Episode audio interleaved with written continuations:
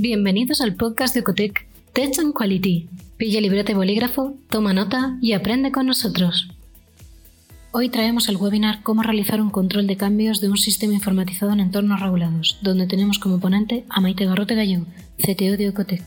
Te recomendamos que te descargues la presentación antes de comenzar la clase, para que puedas seguirla más fácilmente. Encontrarás el enlace en la descripción del podcast.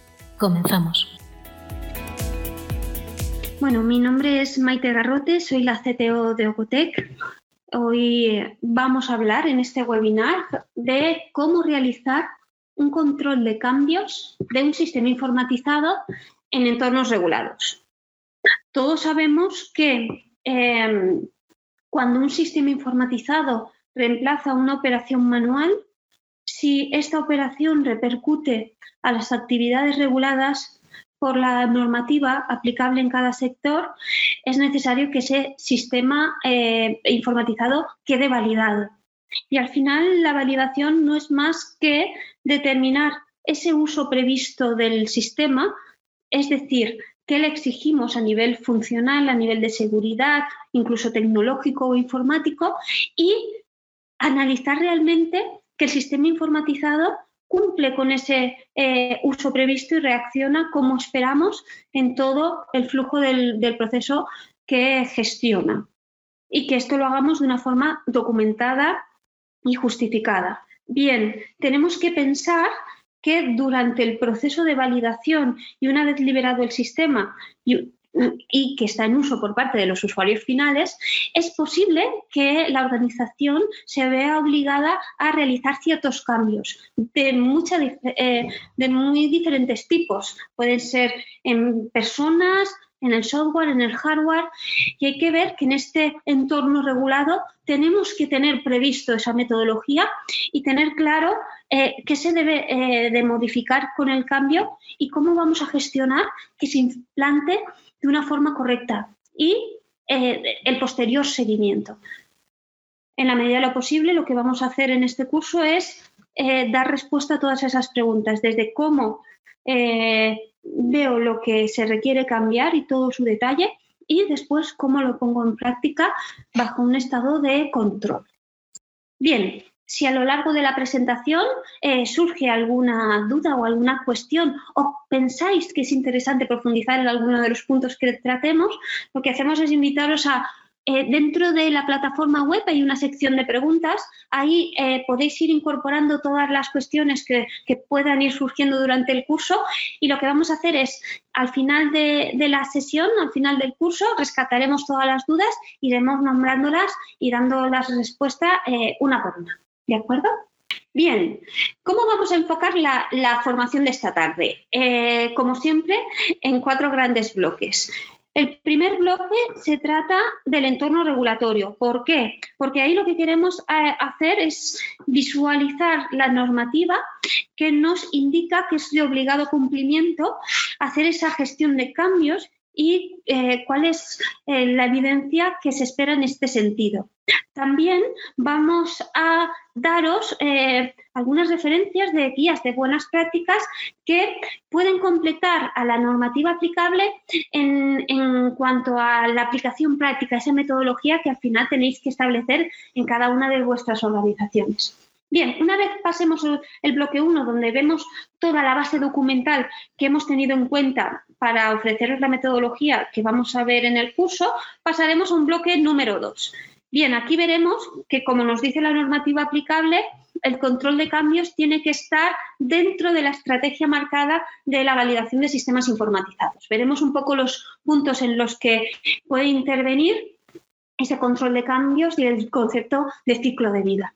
Bien, una vez hemos revisado la base documental y hemos eh, tenido en cuenta que el control de cambios está dentro del proyecto de la validación, eh, pasaremos a un bloque 3 que también es, breve, donde veamos, mm, analicemos en profundidad la situación que, mm, presentan los, cambios. Es decir, por un lado, las causas que pueden eh, al final hacer eh, que, tengamos que llevar a cabo un cambio y después qué riesgos eh, mm, plantean esos cambios dentro de nuestro eh, estado de control de, un sistema validado. ¿De acuerdo?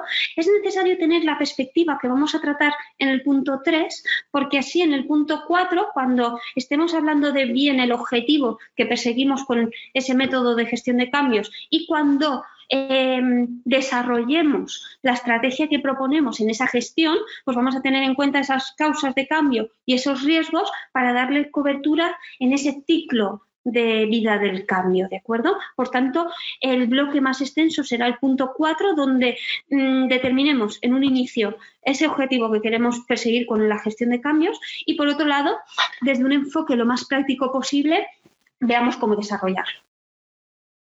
Muy bien.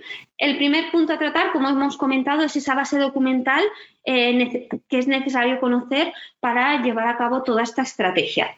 Como siempre, eh, lo primero que eh, nos enfocamos y tenemos en cuenta es lo que nos indica la Agencia Española de Medicamentos, que ahí os pongo un enlace, en este caso aplicado a las normas de correcta fabricación. Y en concreto, el, primer documento que siempre queremos señalar es el anexo 11, que como sabemos es el dedicado a la validación de los sistemas informatizados, que ahí explica claramente cuáles son los requisitos. Y en ese punto, eh, a lo largo de la presentación, más bien en la diapositiva siguiente, vamos a desvelar esa incógnita de qué es lo que nos está exigiendo concretamente ese anexo 11 en cuanto al control de cambios. Bien, también tendremos en cuenta para esa gestión de control de cambios lo que nos puede decir el anexo 15, ya que eh, antes de implantar un cambio serán necesarias realizar ciertas verificaciones. Bueno, en este anexo 15 lo que lo, eh, lo señalamos porque lo cogemos de referencias para trabajar tanto en los diferentes tipos de verificación existente como tener en cuenta el contenido a tratar en cada una de ellas, en cada una de esas verificaciones. El capítulo 4, bien, al final la validación consiste también en generar todas las evidencias eh, documentales que sean necesarias para justificar que estamos en una situación de control. Ejecutar esas verificaciones, pero también tener esas evidencias. Y en ese sentido tenemos que cumplir con las buenas prácticas de documentación que nos lo eh, determina claramente el capítulo 4. Bien, eh, no todo se tiene que verificar ni con la misma extensión y la herramienta que siempre nos ayuda y siempre lo planteo de la misma forma es el análisis de riesgos eh, que ahí la normativa a seguir o las guías de buenas prácticas por excelencia son las que presentan la ICHQ9 y también destacar que es el, principal objeto del webinar de la semana que viene. Bien, eh, una vez tenemos en cuenta que ahora desvelaremos esa incógnita de qué nos exige esa normativa aplicable en cuanto a lo que tenemos que cumplir en la gestión de cambios, mm, después también hacemos uso de lo que es la, guía de las PICs que os señalamos aquí, eh, porque al final el sistema informatizado mm, tenemos que trabajarlo y tratarlo como un conjunto de elementos que juntos satisfacen ese proceso informatizado. Y entonces ahí hay parte software, hay parte hardware, hay parte documental, hay parte que influye las personas que tenemos que tener en cuenta. De forma que eh, las TICs em, eh, señalan todos esos componentes que pueden poner en riesgo a ese proceso informatizado y bueno, y a ellos las ponemos de referencia porque em, resultan eh, muy de aplicación en este tema. Bien, después lo que vamos a hacer es, eh, también hemos revisado lo que hablan de las buenas prácticas eh, por excelencia en temas de, validación, que son sobre todo las CAM5, que es la guía de referencia y que al final trata todo el ciclo de vida, todo el proceso de validación, em, determinando una serie de puntos clave como un inventario de temas a tratar cuando se gestiona cada parte de la validación. Entonces, eh, también hemos cogido dentro de la metodología que os proponemos en el curso eh, lo que nos indican las, las GAM. En este sentido, también en una guía asociada a las GAM 5, que es la que pongo en el segundo punto, eh, a la hora de testear seguimos esas guías de buenas prácticas y esas plantillas que nos informa o nos, nos aporta esta, esta en cuanto al control de cambios, eh, veremos que uno de los posibles impactos es tanto el funcionamiento como eh, ojo a la integridad de los datos, tanto históricos como futuros. Entonces, en ese sentido, también es de vital importancia esos, esas guías que os pongo en el punto 3 y 4 de conceptos claves eh, a tener en cuenta en cuanto a integridad de datos que también os, recomendamos o hemos eh, utilizado como referencia en la metodología que os vamos a proponer. A nivel de FDA y a nivel de registros electrónicos, Audit Trail y el alcance previsto en cuanto a las verificaciones, ahí la 21 CFR parte 11 también nos da ciertas indicaciones que hemos tenido en cuenta. Y eh, también en cuanto a la gestión de la infraestructura informática, eh, utilizamos la, guía ISO 27001 eh, como ese inventario de, buenas prácticas a tener en cuenta a la hora de ejecutar ciertos cambios o a la hora de tener, en cuenta ciertos puntos críticos. Bien, esta es la normativa que hemos utilizado como referencia.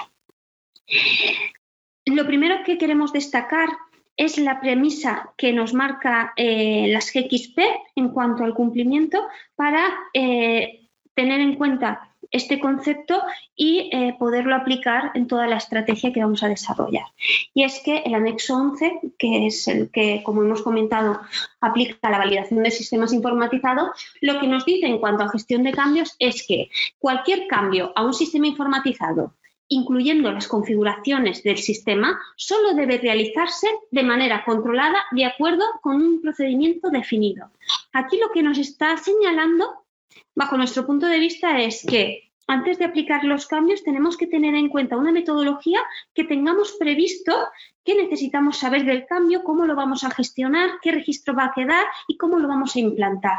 Y eso eh, no hay que improvisar, tenemos que tener antes de poner en marcha un sistema informatizado ese procedimiento definido y ojo, también lo que nos está diciendo es que cualquier cambio, ya sea eh, ampliación de funcionalidades como cambio hardware aplica eh, a que hagamos esa gestión, pero también incluye las configuraciones del sistema. Es decir, cuando configuremos un sistema, esto puede afectar a su correcto funcionamiento o a su uso previsto. Entonces, eh, también no, serán solo cambios a nivel de, de, código fuente o a nivel de hardware, sino también configuraciones que pueden poner en riesgo ese proceso informatizado. Y ese anexo 11 así nos lo indica.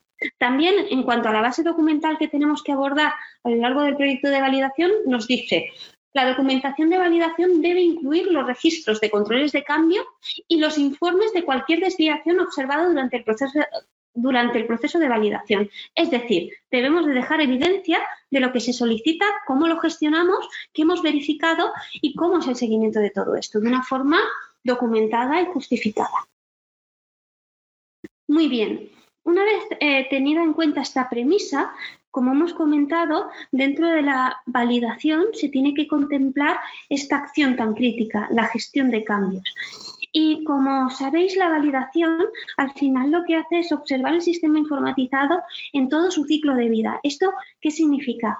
Bien, desde que nace la necesidad de informatizar un proceso y adquirimos un software o lo desarrollamos, hasta que eh, verificamos que funciona bien eh, empezamos a utilizarlo y lo mantenemos eh, bajo control todo el periodo de archivo que tengamos que eh, mantener esos datos en el sistema. Y ahí lo que queremos señalar en esta diapositiva es que los cambios se aplican a diferentes puntos de ese ciclo de vida del sistema. Tanto cuando estamos adquiriendo un sistema y averiguamos toda su funcionalidad y vemos si es necesario adaptar ese sistema para poder cubrir todo el proceso de la organización, como también es posible que durante el tiempo de uso del sistema, ya sea por optimizar el proceso, ya sea por cambios en la eh, normativa o por diferentes eh, explotación de datos por diferentes motivos, también durante el tiempo de uso mm, va a ser necesario hacer esta gestión. E incluso, como señalamos aquí, durante el tiempo en el que el, sistema esté ya retirado, que no esté usado por parte de los usuarios finales, pero tengamos que prestarle atención porque está albergando información crítica que está en periodo de archivo, pues es posible también que, tengamos una necesidad, por ejemplo, de actualizar sistemas operativos o, aplicar algún cambio que pueda afectar a ese, a ese tiempo de archivo. Por tanto, lo que queremos señalar en esta diapositiva es que dentro del plan maestro de validación se debe contemplar ese proceso de control de cambios, definiendo procedimientos de cómo actuar, estableciendo unas normas de calidad en cuanto a qué flujo vamos a tener que tener, qué es la documentación exigible y esos criterios de aceptación para darlos por conformes.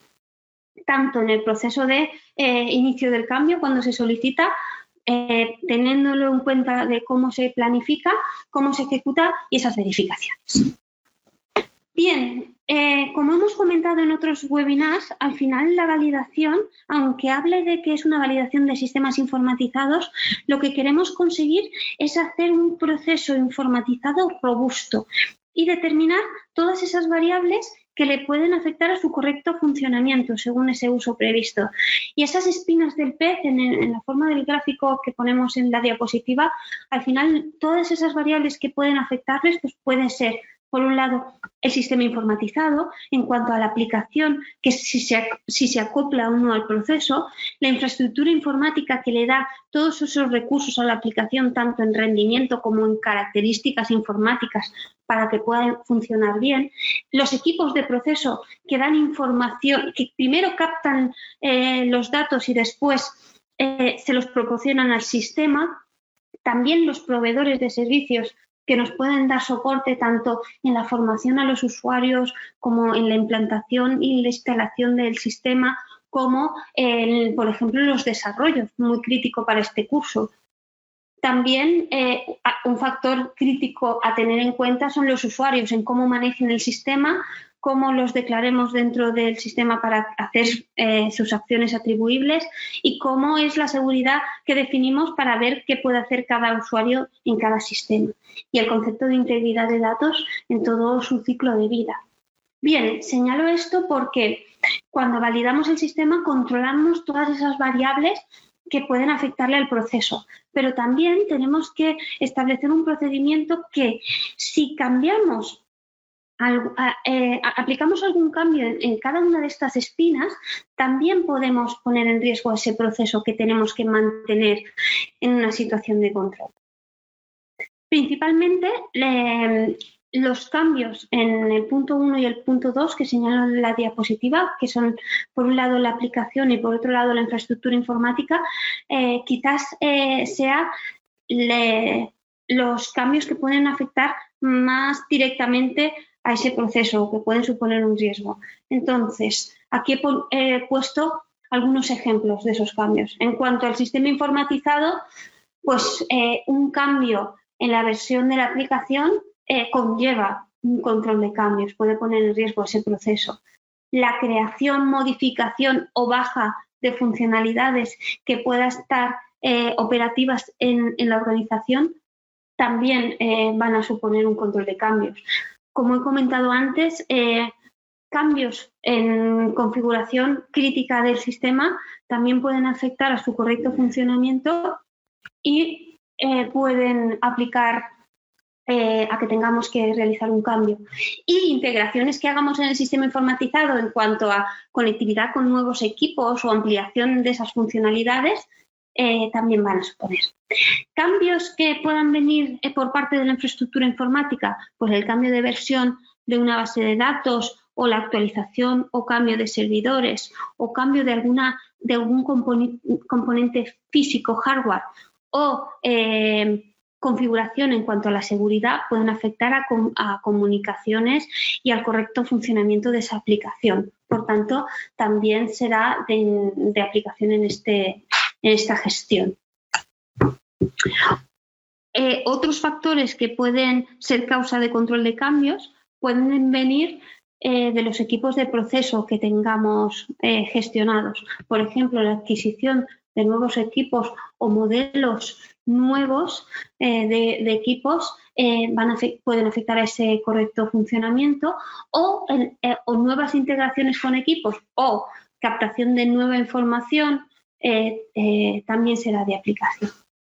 También si cambiamos de proveedor o eh, ampliamos el servicio en cuanto a en cuanto a instalación, en cuanto a actualización de, aplicaciones o en cuanto a desarrollo, también lo debemos de tener en cuenta.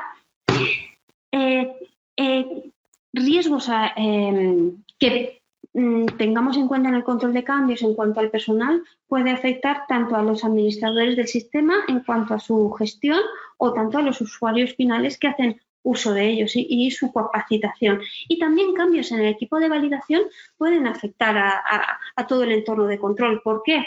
Porque si, por ejemplo, eh, cambia el aprobador de la validación, es decir, por ejemplo, el director técnico, también habrá un proceso eh, para incorporar a la nueva persona tanto en la metodología de la validación como en toda esa estrategia, en todo el sistema de calidad que hemos montado. Por tanto, también puede ser de aplicación.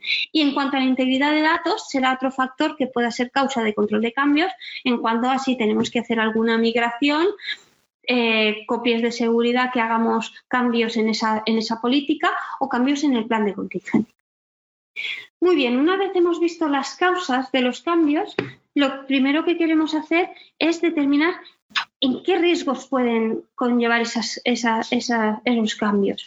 Y lo normal cuando, cuando estamos eh, analizando esos, esos cambios es que pensemos que pueden aplicar al funcionamiento futuro de, la aplicación.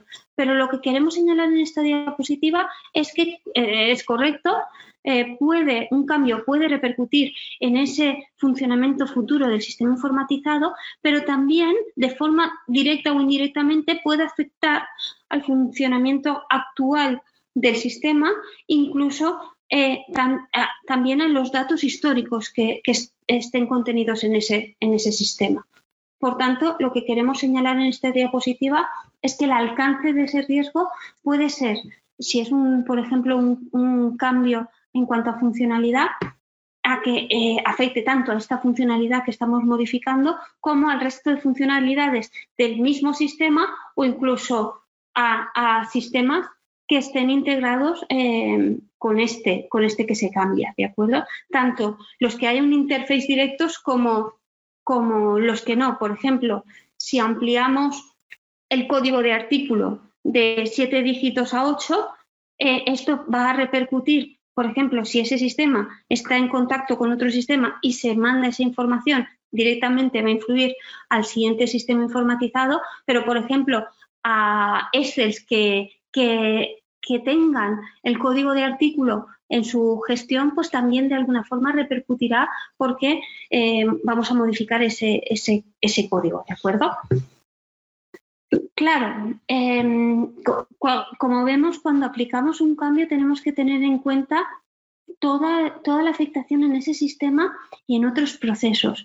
Y según cómo sea la organización y cuánto sea em, de, grande lo que es el entorno informatizado, puede, eh, si está concentrado en una o varias personas, realmente puede ser complicado tener esa perspectiva de si, si aplico un cambio, poco a qué va a repercutir.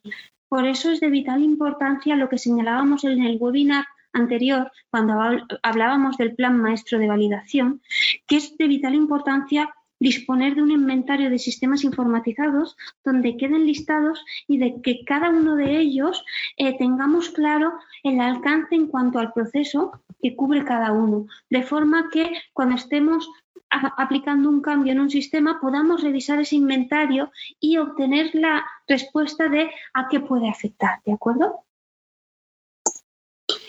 Bien, una vez hemos visto los posibles tipos de cambio y eh, los riesgos que pueden conllevar, nos planteamos en ese procedimiento, en esa metodología de gestión de cambios que tenemos que implantar en la organización, cuál sería el objetivo principal de ese procedimiento.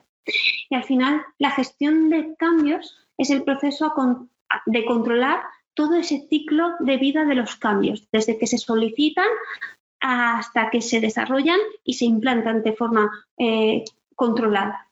Y el objetivo principal de esta gestión es, que, es permitir esa ejecución, esa realización de los cambios, produciendo beneficios sin comprometer a, a los procesos y registros regulados ya existentes y con una interrupción mínima, en la medida de lo posible, del servicio. ¿De acuerdo?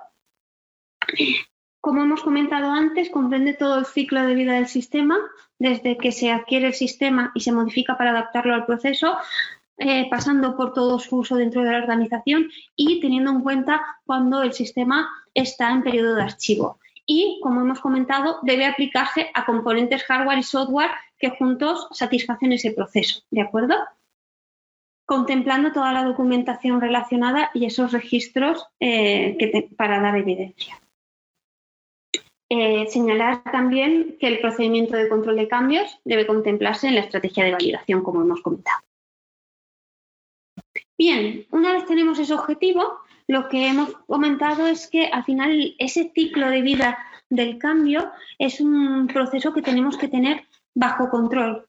Y eh, lo que queremos señalar con esta diapositiva es que tenemos que tener ese, flujo eh, definido. Tenemos que dar todas las herramientas para eh, resolver bien lo que se pretende con el cambio, de comprenderlo bien, analizar bien esa repercusión e implantarlo bajo control. Em, de una manera definida. Bien, al final, eh, bajo nuestro punto de vista, lo que es el proceso de control de cambio se compone de todas estas etapas. Hay un proceso de solicitud. Ahora eh, iremos viendo cada una de las etapas un poco su detalle, pero primero un cambio se tiene que solicitar, pasa por una evaluación eh, de, de ese impacto, se toma una decisión sobre implantarlo o no el cambio pasa por una etapa de desarrollo y un plan de acción asociado también a esa, actividad de desarrollo. Una vez está todo bajo control, se procede a la liberación para que se ponga en marcha en un entorno productivo, es el que utilizan los usuarios finales, y una vez implantado, como cualquier sistema de calidad, porque esto forma parte del sistema de calidad, se tiene que eh, establecer todas las herramientas para poder seguirlo de forma concreta.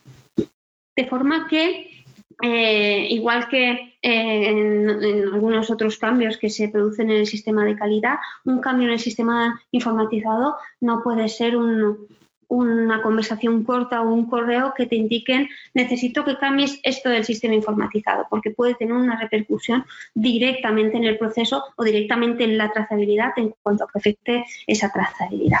Decir que lo que vamos a proponer es una metodología eh, con los puntos clave a tener en cuenta en cada una de esas fases y destacar que como siempre y dentro del proyecto de validación siempre lo nombramos así, no es solo eh, necesitamos un equipo de proyecto multidisciplinar, necesitamos el conocimiento y la experiencia del personal informático en cuanto a representantes del software y la infraestructura informática que den soporte porque es un cambio en gran medida informático, pero también necesitamos ese apoyo de los representantes del proceso para ver que esa solución informatizada se adapta al proceso que está en vuestra organización y también el apoyo de calidad en cuanto a toda la gestión y la documentación de, lo que se lleve a cabo y también en cómo se resuelven ciertas funcionalidades para que estén dentro del marco del sistema de calidad.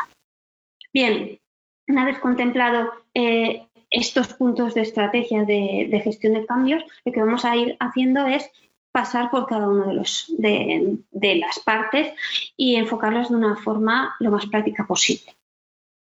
Bien, como hemos comentado, el proceso se inicia con una solicitud de cambio. Eh, esta solicitud de cambio debe estar procedimentada y dejar registro, es decir, antes de poder eh, poner en marcha todo este sistema, habremos hablado con los representantes de los sistemas informatizados, la parte software, la parte de calidad, para determinar cuáles son los puntos claves que ellos necesitan entender para poder eh, hacer un diseño de un cambio. ¿De acuerdo? Es decir, ¿qué incógnitas tienen que resolver el personal que solicita ese cambio para que pueda ser realmente comprendido eh, y ejecutado de forma, de forma a lo que se prevé por parte de, de los departamentos de IT? Entonces, bajo nuestro punto de vista, cualquier miembro de la organización podría realizar esa solicitud incluso también personal externo, eh, porque eh, el control de cambios también puede surgir, por ejemplo, de auditorías internas o externas eh, que veamos que es necesario aplicar ciertos cambios en los, en los sistemas informatizados. Las causas pueden ser o bien por motivos de inspección o auditoría, por detección de incidencias en el funcionamiento del sistema o, por un cambio de requerimientos de usuario en cuanto a que se cambie el proceso, se cambie la instalación, se cambie la normativa y necesite cambiar ese uso previsto del, sistema informatizado. O también por cambios más informáticos en cuanto a infraestructura, su, parte software y hardware, que también eh, me implique realizar esta tarea. Por tanto, cualquier miembro de la organización podría ser eh, el emisor de esta solicitud y como mínimo, bajo nuestro punto de vista, sería necesario detallar sobre todo el motivo del cambio, el por qué, pero determinando esa causa raíz de, la razón, el objetivo en, el que se persigue la mejora y una descripción de ese escenario futuro informatizado. También, en la medida de lo posible, si se conoce el sistema informatizado que pueda estar afectado o los equipos de proceso y ese plazo temporal que también eh, mm, es muy crítico normalmente por, ese personal que solicita el cambio. tiene que estar también procedimentado cuál sería el receptor de esa solicitud para establecer esa vía totalmente eh, definida y que no haya ninguna duda. Hay que determinar, por tanto, una plantilla de solicitud donde esté muy claro qué información le, pedimos al personal que solicita cambios, pero también tenemos que decir a quién se dirige esa solicitud eh, de una forma clara para que ellos lo, puedan hacer de una forma sencilla. Eh, nosotros aquí destacamos que una, que una buena práctica sería lanzarle esas solicitudes de cambio al líder de la validación pero a veces, según también la estructura de la empresa o la organización, pueden ser los representantes de, cada uno de los sistemas que después ya estarán eh, comunicados con ese equipo de validación. Este es uno de los ejemplos de plantilla de solicitud de cambios, realmente es la primera parte de la plantilla. Eh, hemos querido poner este ejemplo porque con muy pocos medios eh, un Word que después pueda subirse a un, sistema de gestión documental o, tal y como tengáis vuestro sistema de calidad, con muy pocas herramientas lo podáis llevar a cabo. Esto también puede ser un formulario dentro de un SGD, un sistema de tickets implementado y desarrollado internamente por el departamento de IT. Es decir, es posible que tengamos diferentes eh, formas de abordar este, esta tarea. Lo principal es que necesitamos establecer una vía de solicitud y necesitamos establecer esa información crítica que tenemos que, determinar a la hora de hacer la solicitud.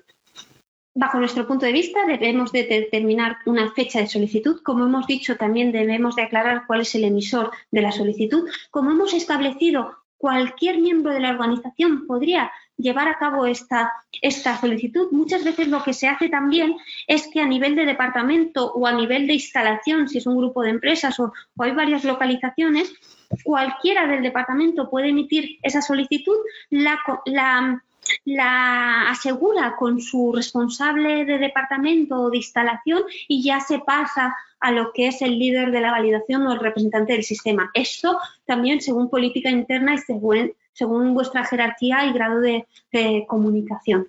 Hay que establecer ese destinatario y ese objetivo del cambio y el motivo del cambio determinando la causa raíz y esa descripción. Por ejemplo, imaginemos que en un proceso de recepción de mercancía se queda solo en el certificado de análisis de la mercancía que te entrega el proveedor en papel en el momento de la recepción el lote del proveedor y que el sistema únicamente cuando le damos em, le decimos que ha llegado una mercancía, únicamente lo que hace es generar ese lote interno que vamos a utilizar en toda la trazabilidad del sistema y que eh, al final ahí simplemente se anota en ese certificado y no queda trazado dentro del sistema, solo en papel, ese lote de proveedor.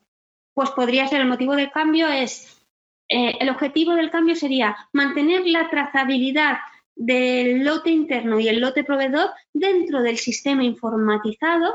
La causa raíz es que realmente no se lleva una trazabilidad a nivel informatizada del lote del proveedor, sí que se llevaría, quizás podría ser hasta correcto, porque se llevaría una gestión, mm, digamos, documental, pero eh, al final el motivo del cambio es tenerlo, eh, tener eh, esa posibilidad de trazarlo informáticamente para después explotar esos datos de una forma más óptima, por ejemplo, y la descripción del cambio, por ejemplo, que en el proceso de recepción de mercancía, además de la caducidad, me sea posible determinar para alguna clase de artículos, no todos, ese lote de proveedor. Bien, aquí a lo mejor os sorprende que no haya un apartado donde definamos un poco cómo hacerlo.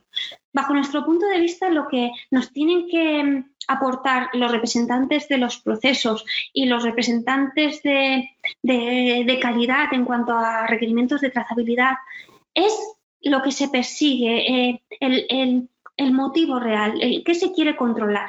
Después, eh, el, personal de los representantes del software y de la infraestructura van a ver cómo materializar ese, proceso en eh, algo informático en, cuanto a la programación, en cuanto a si hace falta un check o, dos pantallas más.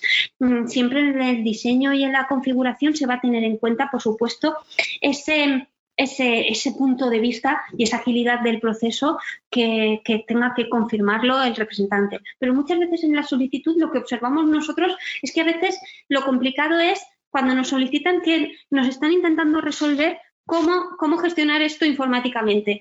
Con lo que ellos realmente lo, lo, que están conociendo muy bien es por qué y qué quieren controlar. Bien, una vez tenemos este, este, este traspaso de información de qué necesito, eh, como hemos comentado, esta, este, este formulario, ya, ya sea si se recibe electrónicamente o a, través de papel, tiene que quedar registrado y esto será parte del procedimiento y, veremos eh, un poquito más tarde ese listado de todos los cambios previstos y almacenados con esos datos clave. Eh, bajo nuestro punto de vista, y aquí como siempre digo, no hay una forma correcta de hacerlo, esto es uno que pensamos que con nuestra eh, experiencia de haberlo ejecutado mm, mm, es bastante eh, óptimo. Nosotros la evaluación lo que hacemos es componerla de dos pasos. El primer paso es un estudio rápido del cambio y después ya es una evaluación técnica donde pues, ya aquí ya damos detalles de cómo vamos a hacer el cambio. En este estudio rápido, ¿de qué se compone? Bueno, eh, el representante del software recibe esa solicitud y con el personal oportuno que sea necesario para comprender bien lo que está, lo que tiene entre manos y lo que de lo que se está tratando, eh, evalúa ese caso y, realiza un diagnóstico y dictamen inicial, eh, rechazando o aceptando eh, el cambio. ¿Por qué? Porque entre otras causas de rechazo puede ser, por ejemplo, solicitud incompleta. Por ejemplo, que te digan una solicitud, pues la recepción de mercancías no funciona correctamente quizás eh, el representante del software en el entorno de test puede entrar y revisar un poco el funcionamiento, pero no estaría descrito realmente cuál es el problema y qué se quiere cambiar. O, es posible que se reciba en una solicitud eh, alguna funcionalidad, por ejemplo, que el sistema ya lo ejecuta y a lo mejor lo que estamos viendo y detectando, que es muy importante también, es que hay una mala configuración o un uso no previsto y que esté dentro eh, de, lo contemplado en cuanto al funcionamiento del sistema y tengamos que poner el foco ahí y que repercuta en realizar más formación o, aplicar una configuración eh, correcta, ¿de acuerdo? No todo va a aplicar a un cambio directo del sistema. Em, o estrategia, por ejemplo, nos están pidiendo en la recepción de la mercancía, en vez de introducir ciertos datos a mano, que se puedan incorporar un lector de código de barras para evitar esa introducción de datos manual y esos errores. Eh, bien, si la estrategia de empresa es, incorporar un sistema de gestión de almacén eh, en breve, pues a lo mejor se rechaza ese cambio porque ya está contemplado eh, aplicar esa funcionalidad y lo que tenemos que hacer es comunicarlo dentro de la organización. En, en caso de que no pase todo esto, también hay una evaluación rápida de esa solicitud, se acepta, ¿vale? Eh, revisando eh, brevemente, bueno, todos los puntos críticos que pueden impactar en ese, en ese entorno de control, ¿vale? Ahora, ahora vamos a, ver el detalle práctico. Al final, eh, el representante del software con todo el personal soporte necesario emitirá un informe periódico a todo el equipo de validación para que esté totalmente informado y y si ningún eh, personal del equipo de validación eh, determina un problema en cuanto al dictamen del representante del software, que sea aceptación o rechazo, eh, el emisor ya responderá de una forma rápida al, emisor de esa solicitud para decir que se va a tramitar. Es decir, si estamos diciendo que necesitamos ciertos datos en cuanto a la solicitud de, los cambios, también es una buena práctica, una vez recibimos esa solicitud, eh, eh, dar una respuesta más o menos rápida a ese emisor para eh, decirle un poco si vamos, si sigue, si sigue en curso o, o si tenemos que programar alguna formación o alguna acción similar. Como, como he comentado, eh, la solicitud de cambio puede ser causa eh, al final de una desviación que, sea necesario no aplicar un cambio directamente en el sistema, sino hacer una formación adicional o cambio de permisos, reuniones para aclarar ciertos roles, todo esto. O en caso de que se acepte el cambio, ya es necesario realizar un informe, una evaluación un poco más en profundidad de esas especificaciones técnicas para ver ¿Cuál es el plan de acción para elaborar ese, cambio? Que no solo desarrollar el propio cambio, sino tiene ciertas verificaciones asociadas o cierta actualización de la documentación. ¿De acuerdo? Y eso queda contemplado en el documento de especificaciones técnicas. Sí que cuando llegamos a ese documento de especificaciones técnicas, eh, se forma un pequeño equipo de trabajo según también la, envergadura del cambio eh, para eh, incorporar al personal que pueda aportar toda su experiencia y conocimiento para hacer un buen cambio. Tanto puede ser los miembros del equipo de validación o personal especialista en el proceso que vamos a, cambiar para tener en cuenta todo ese conocimiento. Podéis pensar que este es un flujo muy largo y que hay muchos tipos de cambio, unos que son muy simples y otros que son muy complejos y, y, parece que estamos añadiendo mucha complejidad a toda esa gestión de cambios. Pero al final lo que quiero destacar es que eh, los pasos siempre son los mismos. Lo que pasa es que dependerá de, cuánto de grande sea el cambio a que al final haya que hacer más acciones o no. Pero los pasos de, solicitarlo, evaluarlo, implantarlo con un control es independiente de lo grande que sea eh, o no el cambio. Y os aseguro que haciéndolo de esta forma prevista y determinada se ahorran muchos reprocesos que eh, si no se hace todo este, todo este flujo de, workflow de trabajo que os planteo aquí por, propia experiencia. Bien, estas las, eh, antes hemos visto parte de la plantilla donde escribía el emisor de la solicitud y esta es la parte final de esa plantilla de solicitud de cambios que ya es rellenada por eh, ese representante del software en colaboración a todo el equipo que haga falta, como hemos comentado. Y aquí lo que decimos es que hay una parte de identificar quién hace esa evaluación, tanto representantes del software como, como los que sean necesarios, el personal necesario. Y ahí lo que hacemos es, bien, una vez has comprendido lo que se está pidiendo en, en, la solicitud, revisa ciertas, ciertos impactos en ciertos puntos. Por ejemplo, ¿qué impacto tiene el cambio sobre el producto o servicio? en cuanto a la trazabilidad o en cuanto a la liberación o en cuanto al servicio si se trata de un sistema de un SRD, por ejemplo, ¿de acuerdo?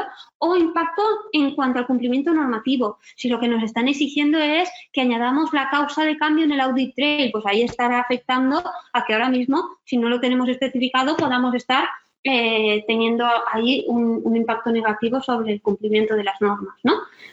Eh, y, ya del propio cambio, el impacto en el proceso. Pues, por ejemplo, el incorporar el lote pues puede afectar al proceso tanto de recepción como a la trazabilidad global eh, del sistema en cuanto al artículo y lote, ¿de acuerdo? Impacto sobre la información, en cuanto a la trazabilidad de, toda la información del sistema, impacto en el software en cuanto a, las a la funcionalidad de funcionalidades que pueden impactar, impacto en el hardware en cuanto a si necesitamos algún dispositivo físico que nos pueda dar soporte en algún momento, eh, impacto en integraciones en cuanto al cambio. Por ejemplo, si, si el sistema que está gestionando el lote de proveedores es un SGA y eh, estaba integrado con un RP para informarle de, la entrega de mercancía para hacer un albarán de recepción, por ejemplo, si incorporamos el lote de proveedor, ahí en la integración entre la, información que manda el SGA de la recepción al RP, pues habrá que incorporar un, dato y además muy crítico, pues ahí también eh, tenerlo en cuenta. Y el cambio en funcionamiento para usuarios. ¿Por qué? Porque hay algunos cambios que a lo mejor es transparente para el usuario final que está utilizando el sistema. Nosotros tenemos que ver la repercusión, nosotros en cuanto a equipo de validación, la repercusión que puede tener ese, ese cambio, como por ejemplo la actualización de una base de datos, pero realmente el usuario mm, realmente no repercute en su funcionamiento del día a día, en el uso de ese sistema. Eh, habrá, habrá eh, cambios que sí impacten en ese funcionamiento y podrá llevar una formación más o menos extensa y un seguimiento más o menos extenso. Con esa perspectiva inicial, ya podremos, eh, con ese equipo de trabajo que hemos nombrado, determinar ese nivel de impacto entre alto o bajo, ¿de acuerdo? Y en ese dictamen, eh, y hacer un dictamen en cuanto a aceptar o rechazar ese cambio, ¿vale? De una forma justificada a través de todo lo que vayamos contemplando, completando en este, en este informe. También observaciones del dictamen inicial, si ya en ese análisis queremos hacer como un inventario de, de cambios previstos para, abordar un cambio. Por ejemplo, en la introducción de ese lote, pues eh, añadir un campo en el interface, añadir ese campo en la recepción de la mercancía en el, terminal de radiofrecuencia. Es decir, todo lo que veamos que ya un poco desglosar ese, ese cambio. Como hemos comentado, una vez evaluado, eh, es necesario que retomemos, eh, comuniquemos esa, respuesta más o menos rápida a ese emisor de la solicitud. Incluso también añadiría ahí em, otras personas que puedan estar afectadas por ese cambio, ¿de acuerdo? Y por otro lado, este documento también nos sirve para asociar, a lo mejor eh, este cambio se rechaza, pero aquí asociamos una medida correctiva que es una formación o un plan de reunión para eh, tomar ciertas decisiones. Y en caso de que se acepte, también esta parte última del documento mm, que llamamos vínculo al documento de especificaciones técnicas, pues ahí lo que hacemos es ligar esta solicitud al detalle más técnico de cómo vamos a abordar el cambio. Así, nosotros proponemos todo el proceso de solicitud de cambios y em, esa evaluación preliminar. Bien, una vez eh, esos cambios se aceptan, ya tanto si son con un impacto alto o son de impacto bajo, mm, es necesario especificar, eh, realizar ese informe de especificaciones técnicas. ¿Qué información contempla ese informe? Bien, detalla el cambio, ya más a nivel informático, en cuanto a alta o baja de funcionalidades, flujo de pantallas, nuevos datos a configurar que sean necesarios, controles en proceso en las pantallas, eh, datos del interface, permisos de acceso, alertas, etiquetas o cambio de hardware, em, ya temas más concretos eh, del cambio, ¿de acuerdo? Em, también, una vez tenemos ese, ese detalle, eh, debemos hacer un análisis de riesgos para establecer la criticidad, porque al final eh, pueden haber muchos detalles y necesitamos determinar cuáles son los puntos más críticos que después a lo largo del desarrollo vamos a tener que tener en cuenta y verificar para, tenerlos en cuenta en nuestro criterio de aceptación para dar por ok el cambio. Y al final, como siempre decimos, la herramienta que nos da esta visión es el análisis de riesgos. ¿De acuerdo? Eh, teniendo en cuenta, pues, ese proceso informatizado desde el enfoque funcional, de seguridad, integridad de datos y cumplimiento de la normativa aplicable. Teniendo en cuenta que cuando cambiamos un sistema, como hemos comentado antes, no repercute solo en este sistema, puede repercutir en otros sistemas que estén integrados o no, o incluso equipos de proceso, ¿de acuerdo? Y eh, también eh, prestaremos atención a esos datos afectados, tanto los que ya están existentes en la aplicación para mantenerlos que cumplan esa integridad de datos después del cambio, como tener en cuenta esa información nueva eh, crítica a generar quizás para que se pueda llevar a cabo una nueva funcionalidad, por ejemplo. ¿De acuerdo? dentro también del informe de especificaciones técnicas llevar a un plan de acción, como hemos comentado antes, no es solo ejecutar el propio desarrollo o el cambio, sino ciertas acciones de verificación y, documentación a realizar. Eh, tendremos en cuenta en, las integraciones, esa comunicación con equipos y esa formación a realizar si el cambio realmente eh, repercute en la operativa de los usuarios finales.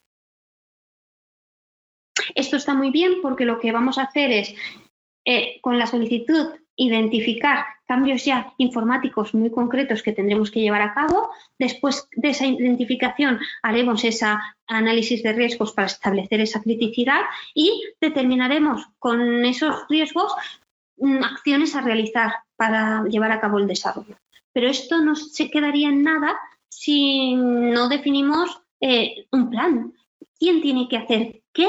¿En qué momento? ¿En qué secuencia? ¿Con qué mm, plazo? ¿De acuerdo? Es decir, establecer responsabilidades, criterios de aceptación y orden concreto. ¿De acuerdo? Porque si no, mm, está muy bien definido, pero se producen reprocesos porque no hay una, un gobierno claro de cómo hacer las cosas. ¿Correcto?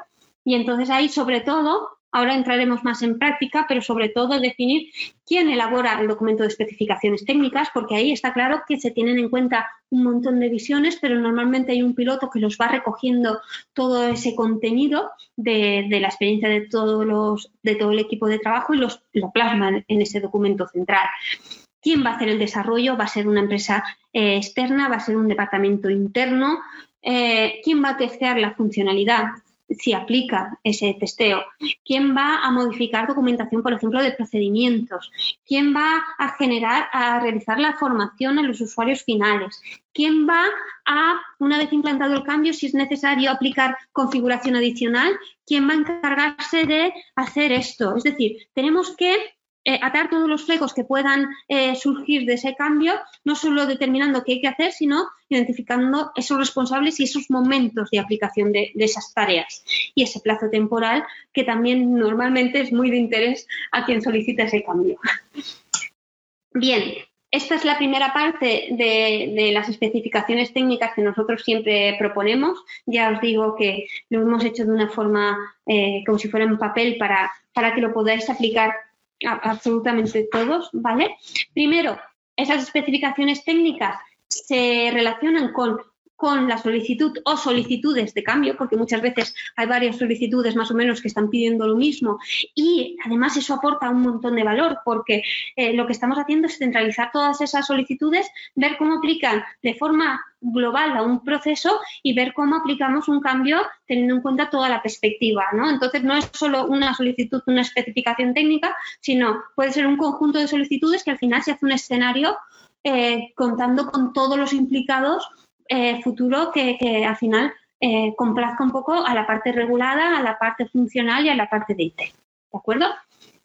Habrá un nivel de impacto, como hemos comentado, alto o bajo. Ahí hemos profundizado antes en lo que consideramos alto o bajo. También tenemos que ver dentro de la organización un poco establecer ese, ese punto, pero al final bajo para nosotros es algo más de visibilidad, de, señalar ciertas cosas, de incorporar un dato en una pantalla que ya está gestionado, que llevará su correspondiente testeo, pero realmente no afecta a, la estructura y, y, al flujo de información y, al funcionamiento del sistema. Es algo más de visibilidad, digámoslo así.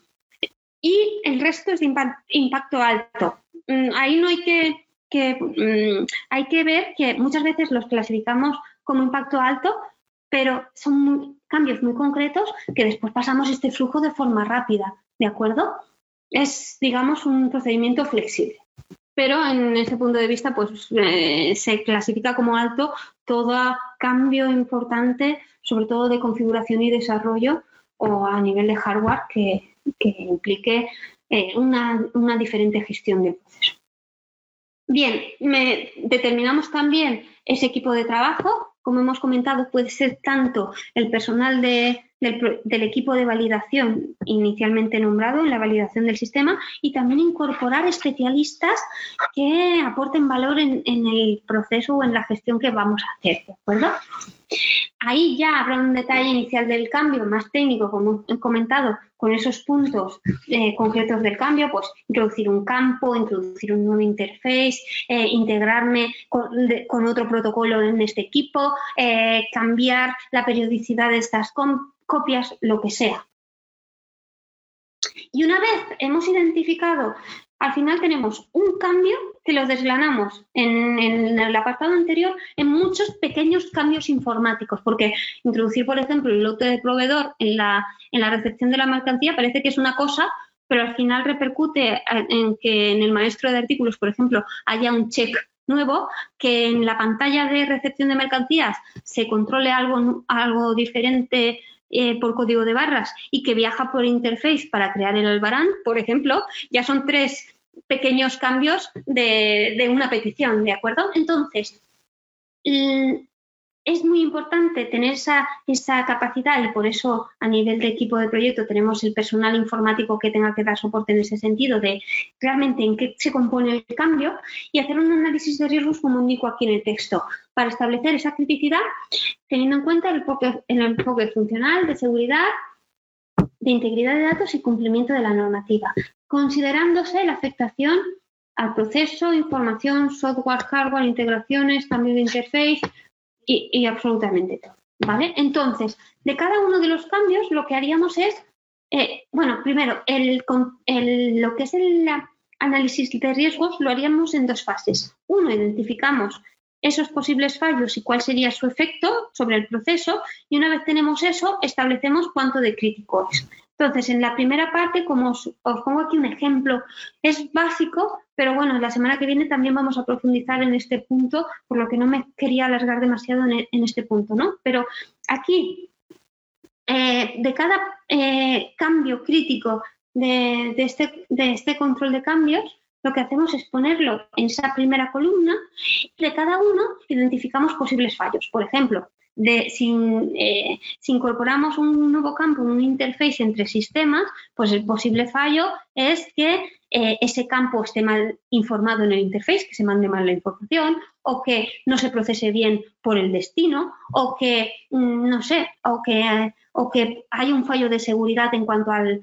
si es una sincronización de carpetas. Es decir, de cada uno de los cambios pueden haber uno o varios fallos, ¿de acuerdo? Y de cada uno de ellos establecer, esto es muy importante, llegar a la causa raíz. Y ahí, en ese sentido, también, en cuanto a la metodología Lean, eh, está también el método este de los cinco porqués, de vas a ir preguntándote hasta que llegues a la causa raíz y al final puede ser un cambio de eso, un problema de software, un problema de hardware, un problema de personal porque depende de una configuración de una introducción de datos manual. Hay que, hay que ver, hay que llegar a la causa raíz y esto es lo que también nos están exigiendo ahora en las inspecciones que vemos que el análisis de riesgo se utiliza en todas las organizaciones, pero muchas veces no se profundiza completamente llegando a esa causa raíz de fallo. Y identificar esa consecuencia, ese efecto.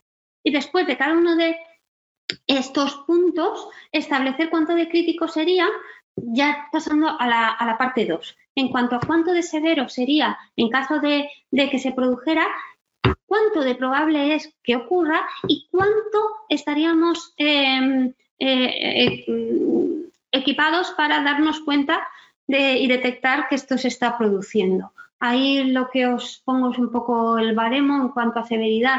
Tengo en cuenta lo que pueda eh, repercutir en cuanto al producto o servicio o en cuanto al funcionamiento o seguridad esperado del sistema. Eh, y ahí lo clasifico. En cuanto a ocurrencia, también tengo en cuenta la categoría GAM, eh, estableciendo pues es más crítico que ocurra si es una funcionalidad que he hecho a medida y todavía no he testeado o sería, sería mucho menos crítico si viene de estándar del, del sistema o si hay algún sistema de protección existente como pueda ser una alarma. Pues, ¿de acuerdo? Esto, eh, perdón, la, alarma en cuanto a detectabilidad. Y al final ahí nos da un factor de riesgo. Esto será muy crítico a la hora de definir, eh, además del desarrollo, después la comprobación de que todo ese cambio se ha realizado correctamente. Hay que tener en cuenta este conocimiento que nos da el análisis de riesgos para después diseñar esa estrategia de testeo. Bien, una vez hemos eh, desglosado ese cambio en diferentes puntos eh, críticos a, realizar en el cambio y hemos establecido esa criticidad, tenemos aquí, hay ya un detalle mm, totalmente de, esos puntos que tendremos que llevar a cabo para, hacer el, desarrollo concreto y un plan de acción, es decir, además de, documentar, que espero que se hagan el desarrollo, eh, habrá ciertas acciones eh, mm, necesarias a realizar, como cuáles. Os lo pongo aquí en la llave que os dejo ahí escrita. Una posible acción es que si hemos cambiado una funcionalidad, eh, tengamos que actualizar esos requisitos de, usuario, tanto a nivel operativo, de seguridad o tecnológicos. Es necesario que ese documento que refleja el uso previsto del sistema pues esté actualizado. Por ejemplo, si, es un cambio de proveedor de, servicios en cuanto a, por ejemplo, cambiamos de partner en, del ERP, pues a nivel de cómo va a ejecutar los desarrollos, mm, también es de, vital importancia tener sus acuerdos de servicios. O puede repercutir en un cambio en cuanto a los diagramas de infraestructura, en cuanto a su diseño. Como vimos en el plan maestro de validación, tenemos que tener un inventario de sistemas que eh, hagamos también un resumen de ese alcance de cada uno de los sistemas dentro del proceso. Pues ahí quizás tengamos que tener en cuenta actualizar ese inventario y ver si aplica ese análisis de actualizar ese análisis de riesgos que cuelga del plan maestro de validación, como comentamos la, semana pasada. A lo mejor hay, hay, hay cambios que no repercuten a, todas las acciones que estoy nombrando, ¿de acuerdo? La matriz de trazabilidad, como hemos comentado, es el, eh, ya varias veces, es el documento donde hacemos un inventario de, todas las funcionalidades que utilizamos dentro del sistema y después relacionamos por cada una de las funcionalidades toda la documentación de la validación em, vinculada ¿de acuerdo? Entonces ahí, en cuanto si, si ampliamos funcionalidades, eh, eh, disculpad, me, informan que, podemos tener un problema de, sonido. ¿Me escucháis bien? Sí, vale. Lo que comentaba es eh, acciones que, además del desarrollo, tenemos que tener en cuenta que tenemos que realizar durante esta gestión del cambio. También mm, ah, estaba hablando de la matriz de trazabilidad porque es un documento que ahí centraliza todo el listado de funcionalidades que vamos a utilizar en la organización. Y entonces, en, caso de que demos de baja alguna o incorporemos alguna adicional, todo esto se tiene que eh, tener contemplado. O incluso si no eh, ponemos ninguna eh, funcionalidad adicional, pero añadimos test o añadimos documentación, pues también tendremos que actualizarla. Posibles verificaciones, es posible que hagamos alguna instalación o tengamos que eh, testear alguna funcionalidad de forma individual, que esto sería un TSOQ o también un cambio derive a una, verificación final de proceso, pues PQ. Esto será parte del plan de trabajo del cambio. Es posible que si repercute el cambio a, funcionalidades a nivel de interface, tengamos que actualizar eh, procedimientos normalizados de trabajo o instrucciones técnicas existentes o generar nuevas. Es posible también si empezamos a utilizar nuevos equipos de proceso, como puedan ser terminales de radiofrecuencia o nuevas básculas o nuevos eh, puntos de acceso, pues bueno, eh, conlleven un cambio de inventario con su correspondiente control eh, cambios en el perfil de seguridad, aplicando para que los usuarios puedan acceder a esas funcionalidades. Puede repercutir el cambio también a procedimientos de gestión del mantenimiento de la validación. Esto, estos son documentos que, como sabéis, dentro del proyecto de validación hay una parte, sobre todo IQ o QPQ, para dar por liberado el sistema, pero una vez el sistema se da por liberado, hay ciertos procedimientos que nos ayudan a reaccionar durante este eh, tiempo de uso para mantener ese estado de control. Esos procedimientos son, por ejemplo, eh, gestión de copias de seguridad o planes de contingencia o planes de formación. Entonces, en ese sentido, si incorporamos funcionalidades, quizás pueda aplicar un cambio en el plan, eh, en la política general de formación para incorporar ese contenido o si estamos hablando de, utilizar nuevos equipos, pues a esa a, la copia de seguridad, por ejemplo, si guardan algo de información. También pueden haber acciones de configuración del sistema, esto es, bien, para hacer una funcionalidad necesito incorporar un check. Vale, pues tendremos que tener claro que una de las acciones cuando implantemos la, funcionalidad en el entorno real es que no se puede utilizar desde el principio, que necesitamos estar muy atentos y cuando se haga el cambio que alguien aplique esa configuración para que el sistema funcione adaptado a lo que necesitamos de acuerdo a esos parámetros. Por eso será dentro del plan de acción una de las tareas a realizar. Y esa formación eh, anterior a la implantación del cambio eh, si es posible en el entorno de test y con dando las máximas herramientas a los usuarios finales para capacitarlos antes del cambio.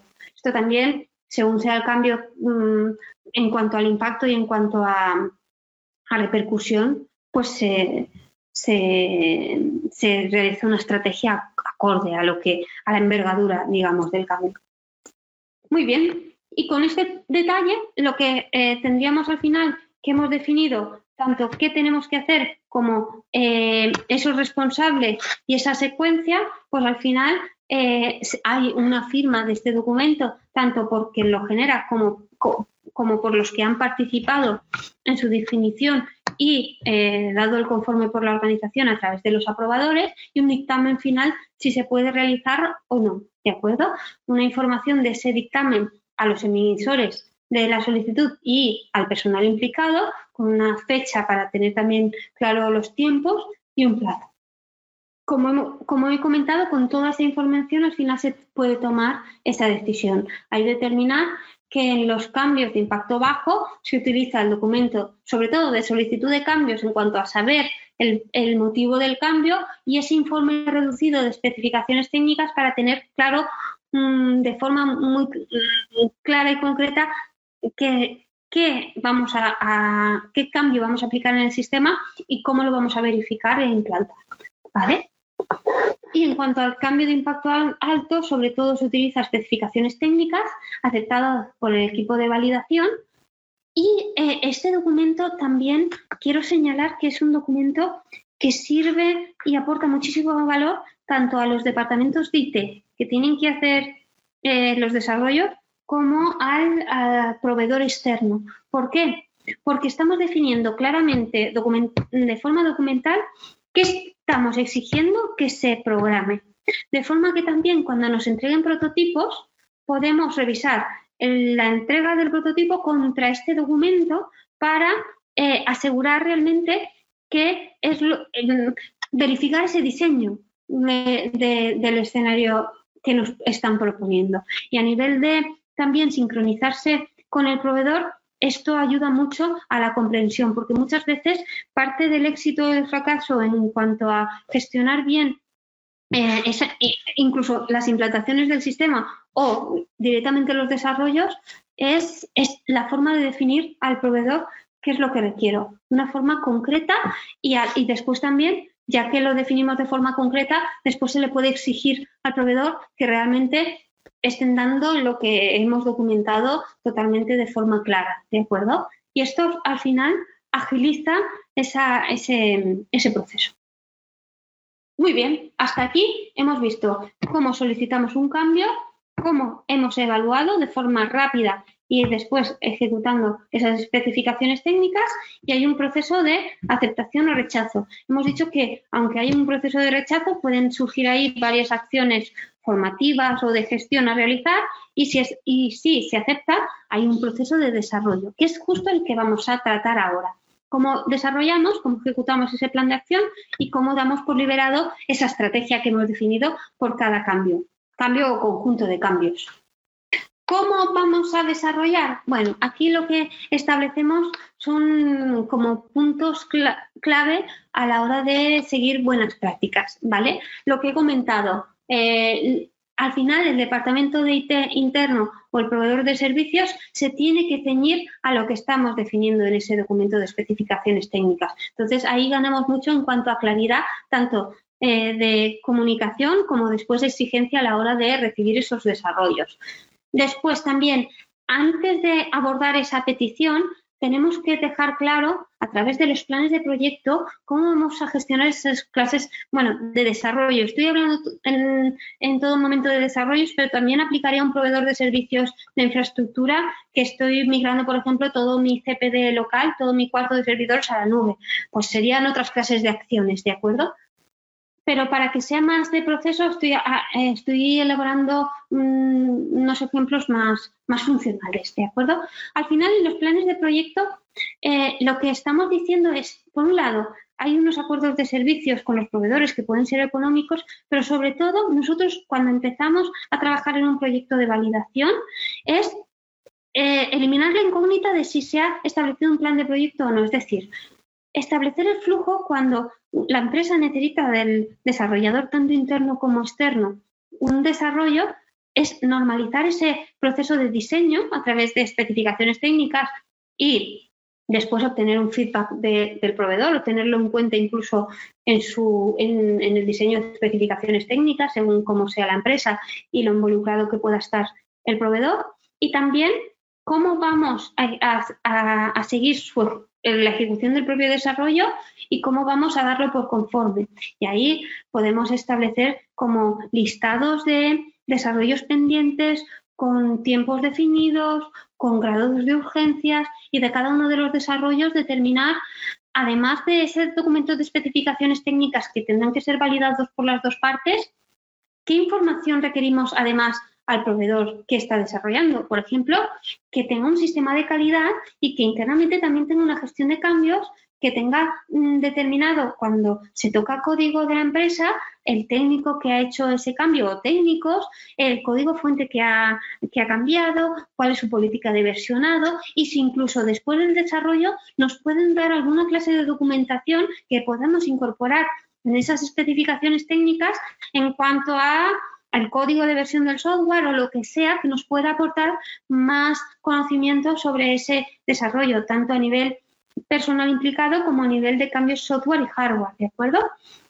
Por tanto, los planos de proyecto, fundamental, porque lo que sabéis es que todo lo que no hagáis vosotros tiene que estar eh, auditado y tiene que, como mínimo, tener, estar centralizado en un acuerdo de servicios, el servicio que esperas del, del tercero y después también de forma periódica, aunque por desarrollo nos puedan ir dando esa documentación de forma periódica, hacer una auditoría para revisar que todo lo que no estás haciendo tú lo estás realizando tal y como se acordó, ¿de acuerdo? En cuanto a la implementación técnica, mm, pues bueno, es una, pincelada de buenas prácticas tanto para departamentos de desarrollo interno como externo, sobre todo para mm, con el fin de que el desarrollo dependa lo mínimo posible del personal asociado. O que si hay un equipo de proyecto que puedan desarrollar a la vez, de alguna forma si están ordenados puedan repercutir menos o que esto sea menos un problema, es decir, que tengan normas de, codificación, que todo el mundo estructure de la misma forma el código, que lo vaya comentando para que sea entendible en diferentes personal que pueda ser técnico de desarrollo, que tenga claro dónde suben los documentos, lo que son los, los, los archivos de, de, la programación con una estructura mmm, planificada, ¿de acuerdo?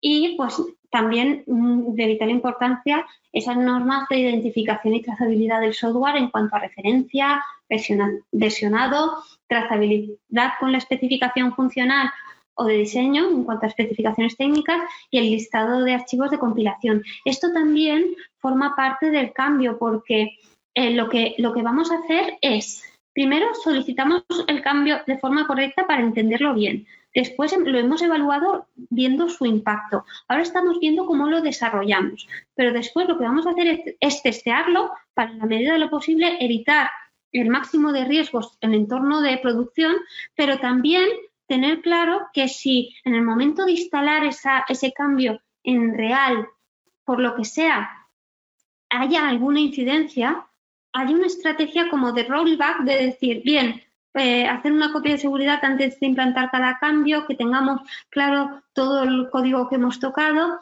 para que en caso de que durante la implantación mmm, haya algún problema, podamos volver atrás sin ningún problema, porque no lo, no, no lo habríamos empezado a utilizar y lo tendríamos todo bajo control, ¿de acuerdo? Entonces, eh, lo que señala en la implementación técnica es tanto para gestión interna del desarrollo como también para ese pequeño plan de contingencia que, tenemos, que de vital importancia en, este, en esta gestión de cambios.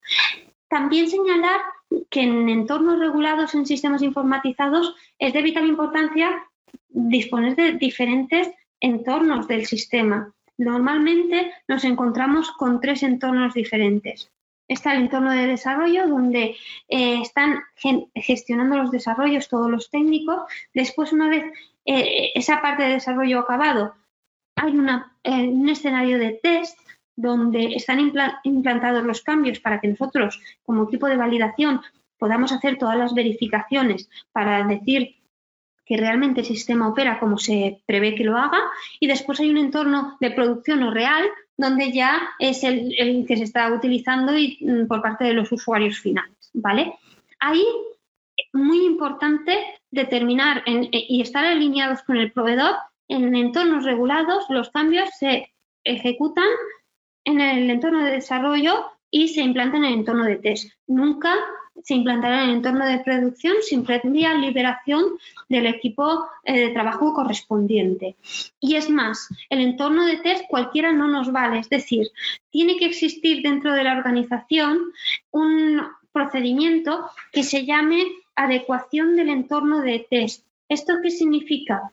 tenemos que crear un escenario informatizado idéntico a lo que es ahora mismo el entorno eh, productivo final, el que está en uso, añadiendo el, desarrollo que queremos implantar. De forma que, que, las verificaciones que podamos hacer en ese entorno de test eh, sirvan porque sería totalmente idéntico al entorno productivo cuando implantemos la mejora, tanto a nivel funcional como a nivel de volumen de datos, porque a veces eh, el volumen de datos puede afectar el correcto funcionamiento y a la lentitud del sistema. No tanto ya si sea correcto o no la respuesta, sino también a su rendimiento, ¿de acuerdo?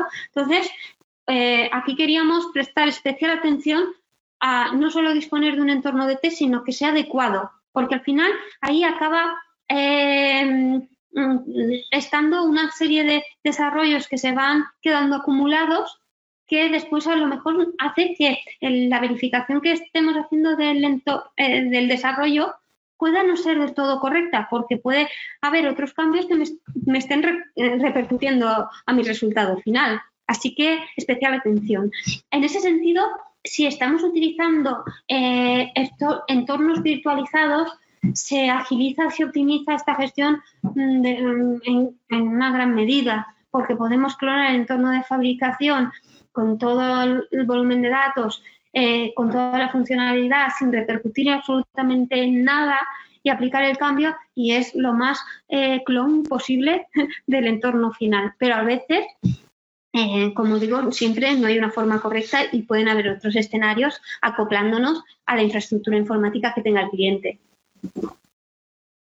Bien, aquí no me extenderé demasiado porque eh, lo he comentado antes. Además del desarrollo, hay una buena parte que a veces no se tiene en cuenta en cuanto al control de cambios, que es todas las operaciones o acciones que hay que hacer y dejar esas evidencias documentales. Como hemos comentado, eh, mantener vivo eh, ese documento que dice qué exigimos al software, para nosotros es que es de vital importancia mm, tener esos requerimientos de usuario actualizados porque si no, las verificaciones eh, contra qué uso previsto lo estás haciendo. Ese documento tenemos que actualizarlo. Que esté actualizado todos los eh, documentos que evidencien la exigencia que le estamos pidiendo en cuanto al servicio a los proveedores. De vital importancia. No estoy hablando tanto de la parte económica, sino de la parte de gestión de calidad. Eh, importantísimo diagramas de la infraestructura actualizadas, que en este cambio, en este caso, si es un cambio hardware-software, repercutirá. Mm, tener el hábito como sistema de calidad, que es eh, la validación de los sistemas informatizados, tener ese inventario de sistemas eh, actualizado día al día, la matriz de trazabilidad, como he comentado antes, con todas las funcionalidades, no que tiene el sistema, sino que utilizáis vosotros para gestionar vuestro proceso. Las, eh, puede, puede haber acciones que surjan de aquí del cambio en cuanto a verificaciones IQ o Q o PQ, actualización o creación de documentos de instrucciones técnicas o procedimientos, los inventarios, estos perfiles de seguridad que en cuanto a configuración muchas veces la aplicación de cambios en este sentido es muy crítico, los procedimientos de gestión como he comentado antes y esa formación necesaria. Bien, con toda esta definición de cambios eh, pasamos a la liberación. Eh, aquí lo que hacemos es monitorizar, seguir y evaluar que el plan de acción se ha realizado de una forma concreta, completa, perdón, de una forma correcta en cuanto a su ejecución y que se aportan todas las evidencias que toca, legibles y completas también, y que en esas verificaciones que hayan podido salir de ese plan de acción no se hayan encontrado ninguna desviación crítica. Que toda la documentación que hayamos generado, que pueda ser más o menos extensa, no solo la hayamos generado, sino esté aprobada con una secuencia correcta para que sea consistente, esa formación realizada para que cuando hagamos un cambio estemos preparados, si no tampoco estaremos haciendo nada robusto, igual que las seguridades, eh, la configuración, tanto si se puede aplicar antes del cambio o la que hay que aplicar después del cambio, tenerla clara y no solo clara, sino preparada y con los responsables definidos y en los plazos establecidos, porque muchas veces a veces los cambios se producen en fines de semana o hay que hacerlos de forma controlada para que cuando realmente el sistema tenga que operar esté totalmente configurado y esos procedimientos de gestión implantados. Bien, y con esto eh, habremos visto toda la parte de solicitud de evaluación, desarrollo y ejecución del plan de acción. ¿Hemos acabado? No. Como siempre decimos, al, final el proyecto de validación y el control de cambios dentro del propio proyecto de validación es un sistema eh, que, nos que está totalmente vivo y que nos hace estar alertas por si se produce alguna incidencia de cualquier tipo tanto de falta de formación como eh, error en, funcionamiento, como error de configuración, nos haga poder reaccionar de la forma más rápida posible y nos haga volver a la situación de control mm, sin, con un impacto lo más pequeño posible. Y ahí eh, especial atención a contar con representantes del proceso que estén más encima de lo que está ocurriendo en el día a día, representantes del software a nivel de, de ver un poco el comportamiento del sistema o el rendimiento de la infraestructura y a nivel de calidad en cuanto a todo el cumplimiento. Y también esa revisión de que los usuarios se están adheriendo a, los protocolos eh, de uso que, se ha establecido la organización, que a veces en los cambios también es necesario hacer ese seguimiento o más bien acompañamiento. Y en cuanto a ese seguimiento, eh, tener una vía de gestión de incidencias, tanto de cómo se van a comunicar para que cualquiera pueda levantar la mano y pueda, eh, en la medida de lo posible, lo que nosotros intentamos hacer siempre dentro de las áreas, poner un usuario clave que esté formado y que comprenda bien lo que es el funcionamiento más global del sistema, pueda dar una primera cobertura más rápida porque está en continua eh, contacto, digamos, con los usuarios finales y también pueda ser el que escale esas incidencias a, los representantes de la validación de este sistema. Pero bueno, como comento, depende de la estructura de la empresa, depende de la criticidad del sistema. Ahí lo que, lo que diría es tener una política de gestión de incidencias global y después, utilizando ese inventario del plan maestro de validación, establecer esa vía de incidencias fácil y óptima para cada uno de, los sistemas, instalaciones y, y personal, ¿de acuerdo? Como hemos comentado, tener ese seguimiento de adhesión a los procedimientos, porque muchas veces se da formación, pero eh, una formación de una hora o media hora explicando el cambio del sistema no capacita muchas veces a los usuarios, también dependiendo de, la envergadura del cambio. Pero muchas veces hay que tener eh, a personal formado que esté haciendo un seguimiento de que se utiliza de la forma en el momento y, de la forma correcta, ¿vale? Y tener preparado ese sistema de capas de acciones correctivas y preventivas que también detectemos em, eh, incidencias o desviaciones que nos haga poder reaccionar, incluso incorporarlas en ese mantenimiento preventivo que podamos tener de datos maestros o de, o de auditorías periódicas del sistema. Y un ejemplo un poco de cómo es muy básico, eh, tenemos un control de todo lo que se ha solicitado en cuanto a cambios, teniendo en cuenta el código, la fecha, los emisores, esa descripción breve, la respuesta y así vemos cuánto de el tiempo medio un poco de, respuesta y también nos puede hacer analizar, es como un, KPI de, estado del sistema, porque si vemos que hay muchas peticiones de un área en concreto o de una funcionalidad concreta, pues nos haga poder reaccionar de una forma más preventiva que correctiva y revisar un poco con los representantes de los procesos o también de calidad, plantearnos si esto está dando una cobertura correcta y completa porque estamos eh, identificando varias incidencias en ese sentido. ¿no? Y después ya de cada uno de, los cambios, determinar esas especificaciones técnicas, eh, esas fechas de generación y cuando solicitamos los desarrollos también para seguir a los proveedores que puedan darnos este servicio, proceso de entorno de test y registro de incidencias. Para tener todo, sobre todo, es lo que estamos dando son herramientas de control de la situación, de qué tenemos que tocar, qué tenemos que averiguar, qué tenemos que hacer y con eso aplicar las verificaciones en cada momento que, que sean oportunas. Y esto es lo que sería un ciclo completo de control de riesgos, tanto desde que, se, de que surge la necesidad de, de ese cambio al proceso de evaluación, desarrollo e implantación.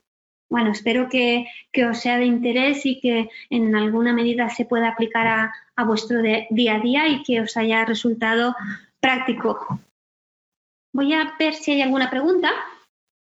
Bien, eh, Beatriz Cervera nos indica, hola, tengo una consulta, la lanzo ya, aunque no sé si se resolverá a lo largo de la presentación. Si tengo que hacer una actualización de un parche de software de un equipo, pero no cambia la versión de software, ¿sería necesario realizar la validación de dicho cambio? Gracias. La respuesta es sí, porque tanto eh, los componentes o elementos software y hardware repercuten al proceso informatizado y aunque no sea la versión de la propia aplicación, eh, también eh, repercute, ¿de acuerdo? Entonces, eh, lo que sí que el, impacto puede ser menor o mayor según lo que sea la actualización. Entonces, en ese sentido, yo lo que te diría es, bien, si tienes un entorno validado, tienes toda la documentación, toda la base documental, no es necesario para nada revalidar lo que es el sistema. Nosotros lo que hacemos es tener ese este control de cambios, que como habéis visto es bastante exigente en tener en cuenta la repercusión en diferentes puntos, y lo que haría es determinar un poco ese parche, cuál sería la repercusión, ver si lo puedo provocar en un entorno de test y eh, definir toda esa estrategia en ese plan de acción de, control de cambios. Eh, eh, reunir todas las evidencias que pueda de, esa actualización, ver si afecta al funcionamiento y entonces implantarlo. Entonces, Contemplarlo, sí, porque es un parte del software y nos lo dice claramente. Y además que es, es, muy cierto, nosotros con la mm, experiencia que tenemos, a veces incluso actualización de, los sistemas operativos hacen o pueden hacer que, un sistema a nivel de servidor o servicio eh, incluso pueda afectar. Por tanto, especial atención y la respuesta es sí. Vale, Santiago Sánchez indica, el pasado webinar diste una definición de líder. ¿Podrías volver a hacerlo? Por supuesto. Vale, el concepto de líder surge del concepto de equipo de validación, que lo que decíamos es que la validación no es cuestión de informática porque se trate de una aplicación, ni de calidad porque se trate de un sistema que defiende el Departamento de Calidad en las auditorías y en las inspecciones, sino de un conjunto multidisciplinar de personas que saben mucho de los representantes de los procesos, de los procesos que suceden en vuestra organización, que al final eso es lo que acaba informatizado y lo que hay que asegurar, parte de calidad en cuanto a la normativa aplicable y en cuanto al sistema de calidad que haya que cumplir, que eso depende de cada organización, y representantes de infraestructura y de software que pueda dar cobertura en ese sentido. Entonces, al final, tenemos diferentes puntos de vista que aportan valor a todas esas verificaciones en cada punto de la validación para que eh, las pruebas sean completas.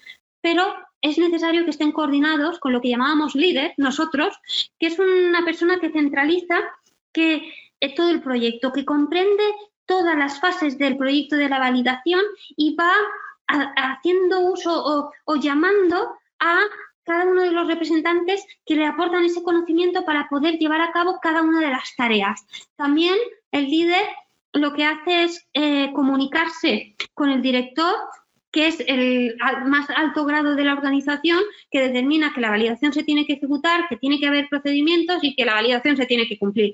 Pues al final el líder lo que hace también es reportar al director todos estos resultados de la validación, porque muchas veces al final la validación, mm, que no se pierda el sentido de que intentamos romper el proceso desde diferentes puntos de riesgos y a veces es posible que realmente lleguemos a ver alguna desviación más o menos crítica.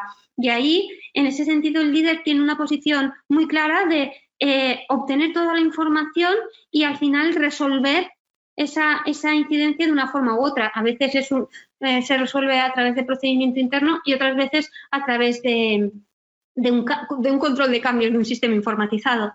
Espero haberte, haberte respondido. Sí, la siguiente pregunta es de María Isabel. Mi duda es cómo implantar cambios en sistemas que ya están en productivo. Eh, lo que he estado comentando es, tanto para sistemas que se estén, estén en proceso de validación como estén en, en entorno productivo. De hecho, aplica totalmente a los sistemas que estén en productivo. Ahí lo que te aconsejaría es, si tienes un sistema en productivo, lo primero que tienes que hacer para tener toda la infraestructura para hacer los cambios es tener un entorno de test que te asegures que sean idénticos, ¿vale? Y después prestar atención al entorno real para identificar eh, los cambios que te, que te van solicitando, ya sea ampliación de funcionalidades o modificación o mejoras de seguridad del sistema, que eso también se produce, o incluso hay una política de actualización en, en caso de que los servidores sean físicos y estén en local, que cada X tiempo se cambia el hardware. Bien, pues cuando se, da este caso de que se tienen que eh, hacer algún cambio software o hardware, eh, si es un tema más funcional en el entorno de test, lo que haces es eh, desarrollar primero documentas muy bien ese cambio, lo desarrollas y ahí haces todas las verificaciones que apliquen, que muchas veces son tanto eh, OQ para revisar las funcionalidades de forma individual, como BQ para ver que la trazabilidad no se rompe en ningún punto, como también eh, actualizar eh, PNTs o realizar formación, según lo que sea también en la envergadura del cambio. O si es un entorno un cambio hardware, pues ves un poco lo que puede repercutir en el servicio, si hace falta una parada, si los componentes eh, hardware son compatibles con toda la infraestructura informática que tengas en la organización. Ahí hay otras clases de riesgos, pero también se tienen que tener en cuenta en ese diseño de plan de acción de cambios. Marisabel dicen, conviven las dos versiones, correcto. Eh, eh, hay un. no, a ver, a la hora de, del funcionamiento final, el que utilizan los usuarios finales, no conviven. Eh, los usuarios finales únicamente trabajan con una aplicación. Lo que mientras tú estás desarrollando el cambio, lo que hacen es trabajar en el entorno normal, digamos, y tú mientras estás experimentando en el entorno de test todas las verificaciones para ver si el cambio es conforme. Cuando tú has hecho todas las verificaciones, todo el plan de acción, todos los manuales están actualizados, todo lo que tenías que hacer lo has hecho, ahí programas una parada. A veces es necesario parar, otras veces no, según el impacto del cambio. Pero bueno, normalmente haces una parada, ejecuta las acciones tal y como están en, el plan de acción, en el orden y la secuencia y con el responsable adecuado. Y una vez eh, lo implantas, hay una pequeña verificación de que se ha realizado bien, incluso puede haber una configuración necesaria después y a partir de ese momento los usuarios finales accederían a ese entorno mejorado. Si te refieres si conviven las dos versiones, eh, producción y test, sí, pero para los usuarios finales solo es el entorno final. ¿Vale? Para el, digamos, el, equipo de validación sí que tienen acceso a los dos.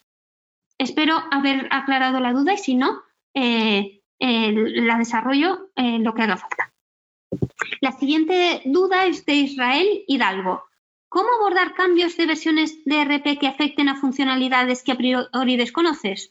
Parches de SAP? Muy buena pregunta. Ahí lo que hacemos es antes de aplicar cualquier cambio, hay un documento propio de en SAP, ISAGE, eh, Navision, tienen eh, especificaciones técnicas propias del fabricante de lo que lleva el cambio. ¿De acuerdo?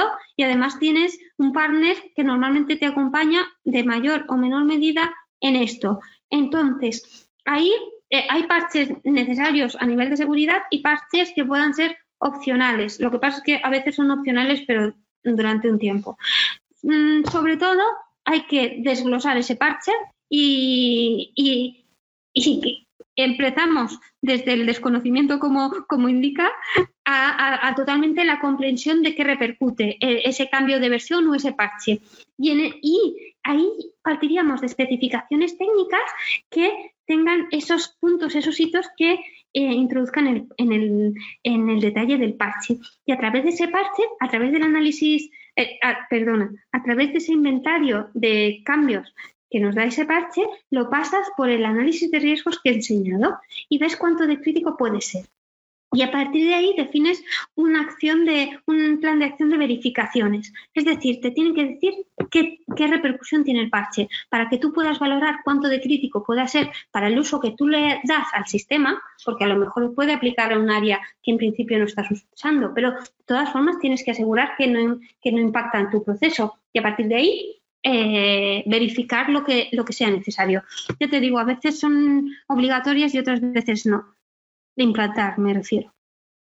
Santiago Sánchez indica, la figura organizativa del líder, del líder perdón, debe ser representada por una sola persona o puede ser a su vez un equipo de dos o más personas. Dado que en todo esto los nexos de unión son IT y calidad, lo que cambia son los procesos. El líder podría ser un tándem de los responsables de dos departamentos. Sí, sí, puede ser. Mm, bajo mi punto de vista, normalmente intento centralizarlo mm, por practicidad, por optimizar en una persona que conozca muy bien la organización y tenga una vía mm, totalmente directa, tanto como dices, eh, con IT como con calidad y con los representantes de los procesos. Porque eh, al final el líder no es el que toma las decisiones, eh, es el que ordena, da sentido, coordina, eh, asume toda la información y la centraliza y después es el conjunto de todos con diferentes visiones quien van tomando las decisiones y van, mm, van dando pasos dentro del proyecto. Pero como digo siempre, no hay una forma correcta de hacer las cosas y esto podría funcionar muy bien.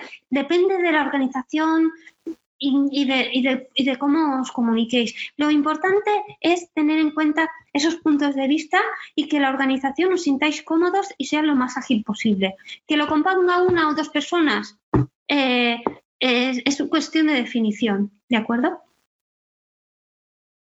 Marisabel indica cómo se puede documentar la instalación y validación del upgrade y tener todo aprobado para el Go Live. Si tengo que apagar un sistema y encender el nuevo en cuestión de horas con una muy buena planificación y con haber hecho todos los test de forma anterior. Como dices, eh, esto no se trata de actualizar, probar y liberar. No, no. esto se trata de tener un sistema en vivo, duplicarlo y justificando que es adecuado y que es igual, hacer todas las verificaciones de hacer el upgrade y ver que nada ocurre malo y entonces ya eh, también, eh, no solo, no sé si os habéis fijado, no solo he visto las acciones que tengo que hacer durante el control de cambios, sino el control de tiempos de lo que tardo. Eso también en el control de cambios es de vital importancia, porque muchas veces eh, hay, hay, plantas que están 24 horas funcionando y que una parada al final son muchas unidades de repercusión. Entonces ahí yo te diría, duplica implanta, verifica y entonces tanto te sirve para ver que todo va a ir bien como para tener el tiempo estimado de parada. Y con esos datos podrás ver en qué momento es el mejor para hacer la parada. También mm, tendrás que valorar si el cambio es crítico, ya que tienes un problema existente ahora, que tienes que parar sí o sí, o puedes agendarlo para un puente o, muchas veces en el periodo de Navidad o, vacaciones de verano, pues se hacen todas estas estos mantenimientos que de alguna forma los, informáticos tenemos más, más tiempo de, ejecución. Javier indica, en IT puede haber varios cambios, algunos similares o superiores en capacidad de memorias o velocidades. ¿Se podría plantear excepciones al control de cambios para aquellos cambios like for like en infraestructura? Bien, eh, sí, a ver, al final lo que tenemos que hacer es eh, identificar el cambio, evaluarlo, tener claro lo que repercute y si tenemos alguna, em, alguna forma de justificar eh, un funcionamiento similar, claro, ah, tenéis que aportar toda vuestra experiencia y conocimiento para definir qué es lo que vais a hacer, cuál es esa repercusión y después con este conocimiento de forma justificada y teniendo la premisa de, tener una situación de control y un entorno totalmente de control a lo largo del tiempo, por supuesto, se podría hacer. Siempre que aportemos todos los eh, datos y estemos totalmente seguros de que esto es así. De forma que eh, podamos optimizar de algunas formas estas tareas, ¿vale? De una forma analizada, justificada y documentada, puedes eh, aplicar tu plan de acción de una forma u otra según eh, ese contexto. Pamela indica, buenos días, si un sistema informatizado, el proveedor cambia en el proceso de implementación, el cambio es elevado, ¿cómo aplica el control de cambios dado que el proveedor anterior tuvo mala práctica en el registro de documentación de su proceso? ¿Cómo aplicó el control de cambios? Muy normal también y es una buena pregunta a aclarar. Al final, todo lo que no haga el proveedor de extractivo, su sistema de calidad, al final lo está absorbiendo de alguna forma lo que es la organización en cuanto al detalle. Y siempre queda un riesgo en cuanto hay que hay, hay cosas que simplemente con documentarlas por parte de la organización no las tienes eh, de todo resueltas y hay que ampliar las verificaciones en gran medida. Entonces, si tenemos el escenario de que teníamos un proveedor anterior que no tenía un control de cambios muy, muy exigente y no eh, hubo una documentación al respecto. Y después, ahora estamos eh, teniendo eh, otro, otro, otro proveedor o vamos a implantar nuevos cambios, ¿yo qué te diría? Yo lo que diría es, determina la situación actual del sistema, determina eh, en una matriz de trazabilidad eh, las áreas de proceso que afecta al sistema, es decir, por ejemplo, si es un RP, producción, compras, ventas, y de cada una de esas áreas las funcionalidades que tú utilizas. Una vez tienes esa visión, que ya es una primera documentación, de cada funcionalidad tiene que haber una evidencia o una estrategia de cómo dicen los administradores del sistema que se tiene que utilizar el, sistema. Es decir, procedimientos normalizados de trabajo o instrucciones técnicas, es decir, cómo se configura el sistema para que haga lo que tenga que hacer, cómo esperamos que los usuarios utilicen el sistema y cómo veo el registro que queda de todo esto. Con esto ya estaremos regularizando mucho, viendo qué funcionalidades utilizo y viendo cómo se utiliza por, parte de los, sistemas, de los usuarios. Perdona y de cada una de las funcionalidades con la documentación ya existente, tanto documentación de uso como de administración en cuanto a creación de usuarios y seguridades y todo esto, lo que haría es una, un muy buen análisis de riesgos determinando funcionalidad a funcionalidad, PNT en mano, qué posibles fallos pueden eh, tener. Y hacer un buen, ya si, si se han hecho cambios, al final es categoría 5 según la clasificación de GAM. Entonces, eh, documentarían manuales cada funcionalidad, harían un análisis de riesgos con los fallos y los críticos los testearían en profundidad. Con eso logras, y es, verdad que durante el tiempo no se ha hecho un control de cambios, digamos, adecuado, pero regularizas la situación, ¿vale? Para saber que todas las funcionalidades ahora funcionan bien. Si hay alguna desviación, lo que te tienes que preguntar es si algún proceso pasado, datos históricos, mm, puedes tener ahí una repercusión y abrir, una desviación y hacer un buen análisis en ese sentido. Pero en cuanto a la validación, lo que harías es regularizar la documentación ausente hasta ese momento.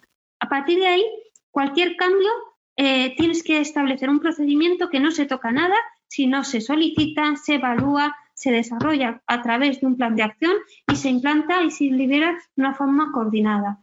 Eh, por tanto, la respuesta a tu, a tu pregunta es, primero, regularizando un poco la situación, como mínimo, definiendo qué usas, definiendo cómo lo usas en manuales y haciendo una buena OQ y PQ, y a partir de ahí, manteniendo el el estado de control a través de un control de cambios. Vale, María Isabel indica, hasta ahora habíamos validado sistemas de laboratorios nuevos, pero no upgrades. Bueno, hay que ver un poco eh, qué repercusión tiene cada uno y las verificaciones a lo mejor pueden ser más sencillas o con menos extensión, pero sí que debes de verificarlo. Vale, María Gabriela indica, buen día, quería consultar si el cambio no se corresponde con un cambio GXP porque el sistema se emplea para otros procesos no GXP, ¿cómo se documenta que ese cambio no tiene impacto? ¿Cómo es la mejor forma de llevar a cabo ese cambio? También muy buena pregunta. Entonces, eh, lo que hacemos es, todos los cambios se solicitan. primero, en el webinar de la semana anterior, lo que hablábamos en el plan maestro, cuando tenemos diferentes sistemas informatizados, es que todos esos eh, sistemas sean GXP o no GXP, tengan que estar en un inventario central y tengan que tener un mínimo resumen de lo que afecta en el proceso, el impacto del sistema dentro del proceso. ¿Por qué? Porque ese inventario, digamos, que tenemos que tenerlo actualizado a lo largo de todo el ciclo de vida del sistema para que si aplicamos un cambio, puede ser que un sistema pase de no GXP a GXP.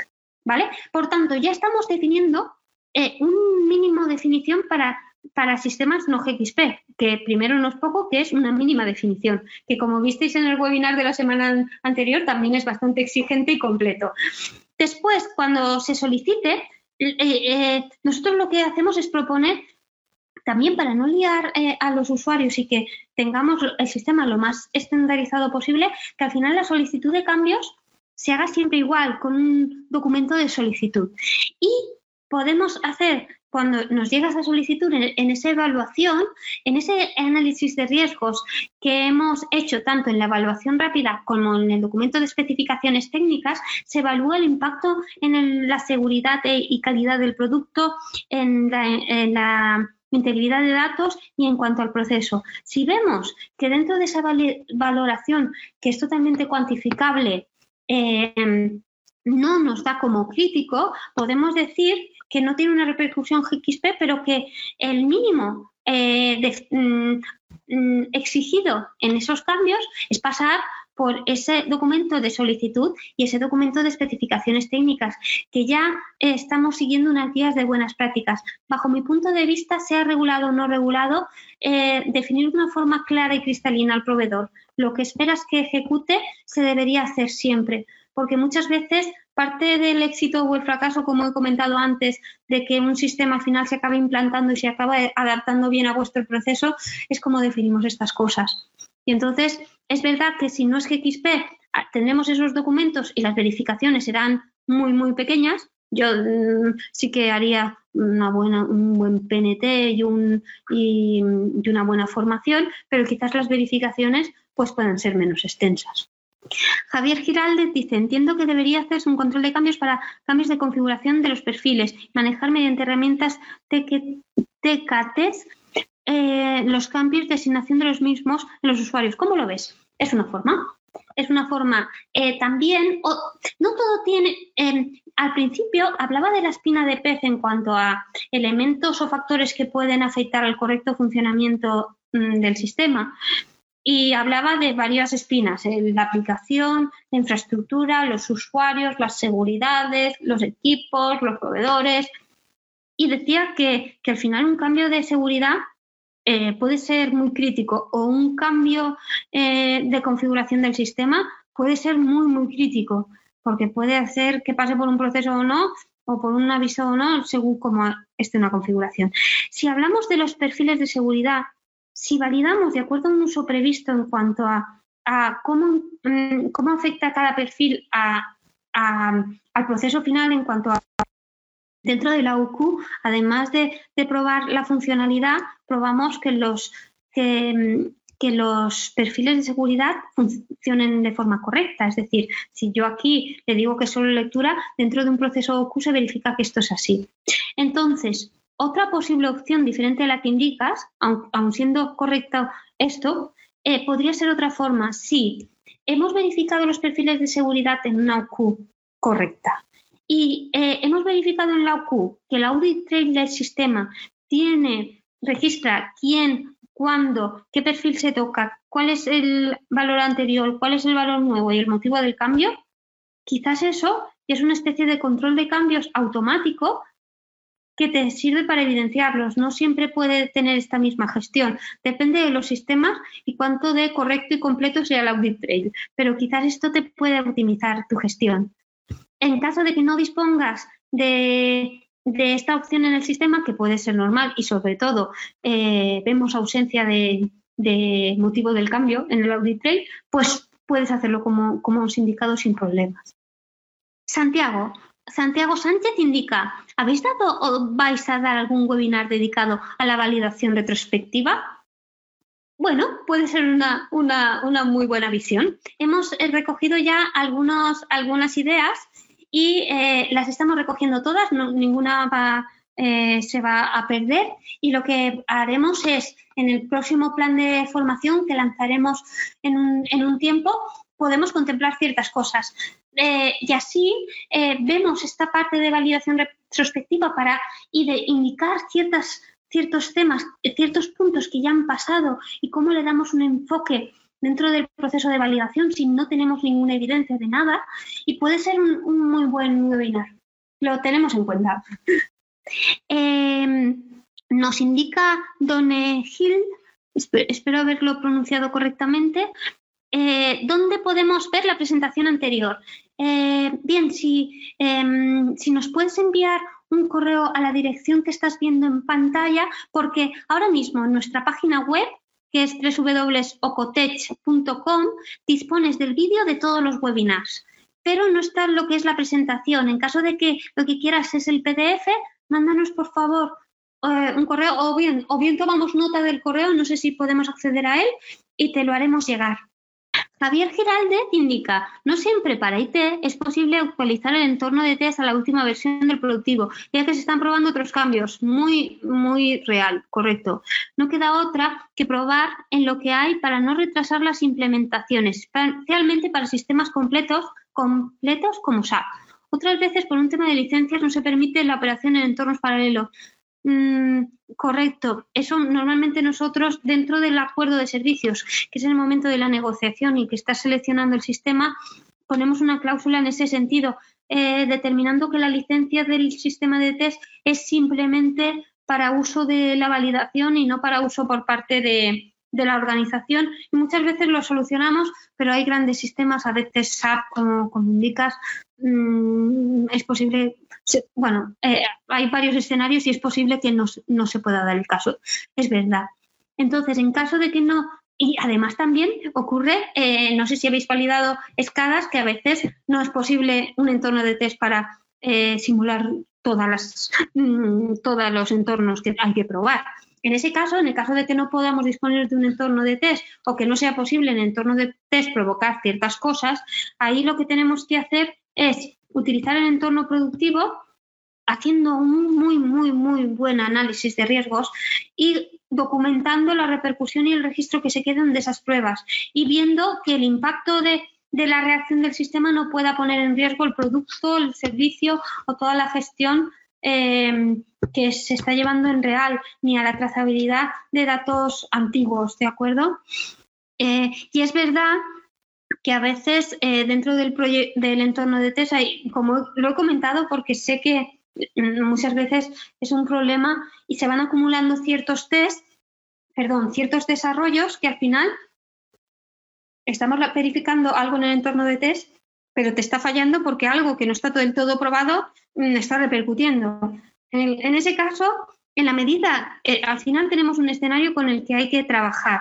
Entonces, en el caso de que esto ocurra, tendrías que tener un muy, muy buen inventario de cosas implantadas, intentar que sean las mínimas y dentro de tu análisis de riesgos contemplar que pueda fallar por esto, entonces la extensión de esas verificaciones, pues tienes que justificarlo mucho, mucho más.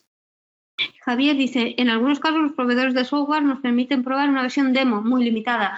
Y también es verdad que la demo a veces es una versión posterior porque está, es o anterior a la que a ti te van a implantar. Entonces, cualquier verificación que hagas ahí, si se está, uno, limitada y dos, no es la versión que tú vas a tener, tampoco te sirve de nada. Entonces, ahí también hay que prestar atención a esa adecuación del entorno de test.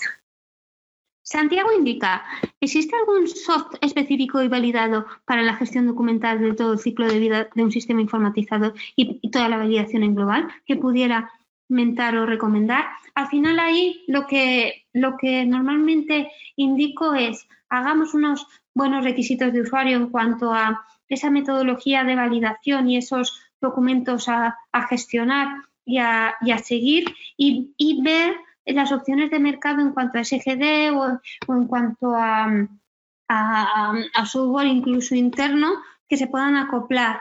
En principio, los sistemas de gestión documental lo que hacen es tener un buen árbol de activos para codificar los documentos, para hacer todo el versionado, para hacer toda la distribución. Eh, y la relación entre documentos mm, se hace más o menos de documento a documento, no por partes. Entonces ahí cuando lo hemos intentado alguna vez, pues, pues ahí tenemos una pequeña desviación. Pero sí, podemos implementar un proyecto con unos buenos requisitos de usuario a la hora de seleccionar aplicaciones, ver cuánto de flexibles son a la hora de, por configuración, adaptarla a vuestro flujo y a vuestro workflow y, hacer todo un proceso en ese sentido. Al final depende un poco de vuestros requerimientos. No podría dar una en concreto. Vale, se ve interesante lo de las validaciones retrospectivas. Y en principio creo que no hay más eh, preguntas. No, pues bueno, espero, como he dicho, que sea que, lo podáis implantar de alguna forma, de forma práctica. Y bueno, os espero ver la, la semana que viene con la gestión del análisis de riesgos. Muchas gracias. Esto es todo por hoy. Si tienes alguna duda, puedes encontrarnos en nuestro grupo de LinkedIn Ocotec Validación de Sistemas Informatizados e Integridad de Datos o en nuestro correo info.ocotec.com. Gracias por escucharnos.